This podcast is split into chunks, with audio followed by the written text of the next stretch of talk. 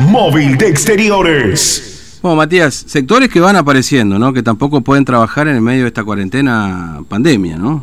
Exactamente, Fernando. Y sectores que han presentado ya protocolos hace varios meses. Parece el caso de el sector de danzas, que cuenta en la provincia de Formosa con aproximadamente 100 academias de danza que mm. eh, se encuentran algunas, sobre todo las del interior, con las puertas cerradas. Y aquí en la capital hay algunas que sobreviven dando clases virtuales, pero no es eh, lo mismo y hace que se pierdan también eh, personas que asisten a estas academias. Presentaron un protocolo en el mes de mayo que todavía no ha tenido respuesta, pero vamos a hablar con esto con Natalia Carabajal para que nos explique mejor qué es lo que pasa en el sector de la danza en la provincia de Formosa. Natalia, muy buenos días. Bueno, se cumplen seis meses el 20 de septiembre. En mayo presentaron el protocolo y hasta ahora no tienen respuesta, ¿no? Sí, en realidad nosotros dejamos de trabajar ya hace seis meses. Nosotros el 16 de marzo, cuando empezó la primer cuarentena, ya nos pusimos de acuerdo y, decidimos cerrar las academias. Ese lunes nosotros ya no abrimos. Eh, y después, bueno, pensamos en principio que iban a ser 15 días, después pensamos que iban a ser un mes y ya se hicieron seis meses. En mayo presentamos una nota al gobernador, al Ministerio de Economía, al Consejo del COVID, em, también se presentó al Ministerio de Cultura y Educación, al Ministerio de, Cultura y Educación. Em, se presentó eso en mayo con protocolo y con pedidos de subsidios para ayudas al sector. No tuvimos ninguna respuesta. En agosto volvimos a presentar otro, otra nota con pedido de que se revea el protocolo, por lo menos poder reunirnos para empezar a tratarlo y pedir también subsidios un poco más específicos para los trabajadores que están sin ingresos, para los que no pudieron ser beneficiarios del ICE o del Fondo Desarrollado o de, las becas Sostener. Em, también para una ayuda al sector para los que no están trabajando hasta el momento que se pueda trabajar, para quienes tienen que pagar alquiler de sus espacios donde dan, dan donde dan clases, entonces subsidios para eso también. Y bueno, hasta el día de hoy no recibimos ninguna respuesta, ni siquiera como para reunirnos y poder tener cierto diálogo. Eh, muchas escuelas de danza fueron cerrando sus puertas directamente, ya no, no se dedican a la danza, no, no están dando clases virtuales, tuvieron que salir a trabajar de otra cosa, eh, con estudios que cuando se vuelva a la normalidad, llamémosla, no van a estar. Y bueno, estamos los que tratamos de continuar como se puede de la forma virtual, pero siempre uno que no es la misma calidad de enseñanza, por más que uno le ponga todo lo que lo que puede. Eh, pero también la matrícula del alumnado va bajando un montón. En mi caso, por ejemplo, yo tengo solamente el 30% y con eso no se cubre alquiler, sueldos, eh, impuestos, servicios. Entonces, bueno, necesitamos una respuesta por lo menos de los subsidios, ya que si ellos consideran que la situación epidemiológica no da para volver, eh, pero bueno, es buscar un diálogo. Fernando, aquí te está escuchando Natalia. Sí, hola Natalia, buen día. ¿Cómo te va, Fernando? Te saluda. Buen día. Buen día. Vos decías que, eh, bueno, ahí Matías en realidad nos decía cuando empezamos, empezaba este, a, charlar, que son cerca de 100 más o menos, número más, número menos, las academias, pero que muchas ya definitivamente han cerrado y obviamente con la gente afuera, digamos, los trabajadores afuera, en definitiva.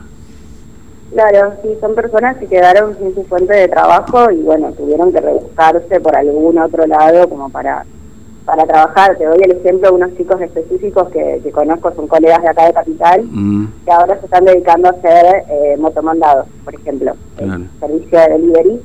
Y ellos son profesores recibidos que estaban dando clases, estaban trabajando en eso, que su única fuente de trabajo era dar clases. Mm. Y que, bueno, no lo pueden hacer. Claro, claro. Sí, y, ustedes por lo menos pretenden, no sé, una reunión y plantear que, pueden trabajar en este contexto, es decir, con ciertos protocolos, este, seguramente con, con el distanciamiento social y todo lo demás, pero que pueden hacerlo, en definitiva. Claro, sí, el protocolo que nosotros presentamos es un protocolo que se presentó al Ministerio de Cultura de Nación. Mm. Eh, nosotros somos parte del Movimiento Federal de Danza, en Formosa, el Movimiento Formoseño de Danza, entonces, ese protocolo que se armó desde el movimiento federal se presentó al Ministerio de Cultura de Nación y se aprobó. El tema es que después cada provincia tenía que hacer lo mismo.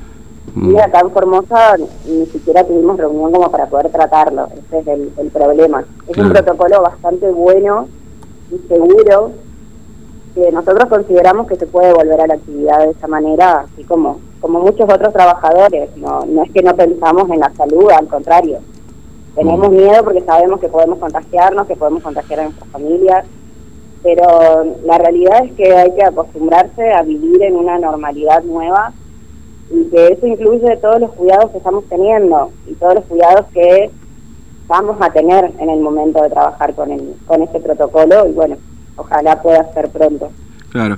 Eh, básicamente, o, o en su gran mayoría, bueno, seguramente tendrán este, pro- adultos también de alumnos, pero en su gran mayoría son niños, ¿no? Es decir, básicamente es el, este, el, el- el- gran universo, o estoy equivocado, digamos, de, de- de alumnos que ustedes tienen. Sí, no- los, los estudios de danza trabajan con niños desde los 3 o 4 años hasta adultos. El protocolo contempla a partir de los 6 años recién, Mm, eh, no tan chiquititos, porque también hay que tener en cuenta que los chicos tienen que adecuarse a ese protocolo. claro. Entonces por ahí con los más chiquitos es más complicado. Pero igualmente es un número importante de alumnos que podría asistir a clases. Mm, claro, sí, indudablemente. Este, bueno, Natalia, gracias, eh, muy amable, que tengas buen día. Gracias a ustedes. Hasta luego. Bien, entonces le agradecemos aquí a Natalia Carabajal, eh, Fernando, del sector de la danza, ¿no? cerca de 100 academias en la provincia de Formosa.